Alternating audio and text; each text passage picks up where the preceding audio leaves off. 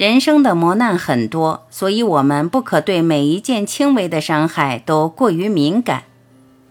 洛克。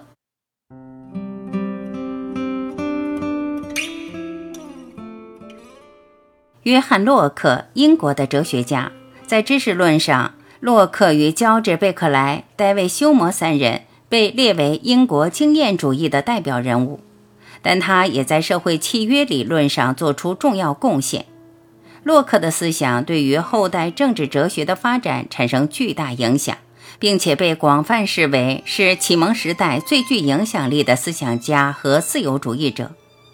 洛克是第一个以连续的意识来定义自我概念的哲学家，他也提出了心灵是一块白板的假设。一，礼仪不良有两种，第一是扭捏羞怯，第二种是行为不检点和轻慢。要避免这两种情形，就只有好好的遵守下面这条规则，就是不要看不起自己，也不要看不起别人。二，你担心什么，什么就控制你。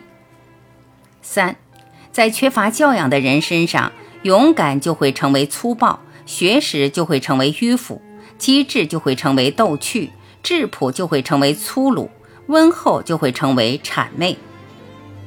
四，学到很多东西的诀窍就是不要一下子学很多的东西。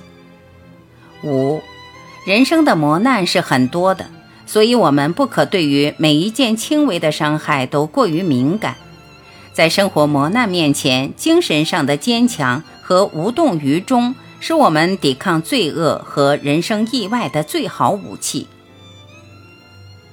六，法律的目的是对受法律支配的一切人公正地运用法律，借以保护和救济无辜者。七。权利不能私有，财产不能公有，否则人类就进入灾难之门。八，良好的礼仪的功用或目的，只在使得那些与我们交谈的人感到安适与满足，没有别的。要能做到通过恰如其分的普通的礼节与尊重，表明你对他人的尊敬、重视与善意，这是一种很高的境界。要能做到这种境地，而又不被人家疑心你的谄媚、伪善或卑鄙，是一种很大的技巧。九，建立和巩固友谊的最好的方法，莫过于互相信赖的闲谈心事与家常。十，年轻人不可中途插嘴，说的时候要用请教的态度，不能像教训别人似的，应该避免固执的态度和傲慢的神情。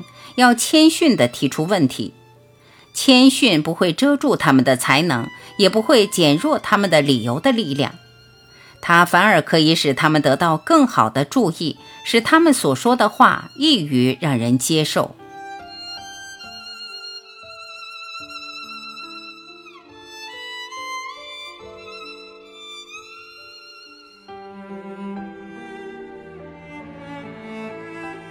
感谢聆听。我是晚琪，再会。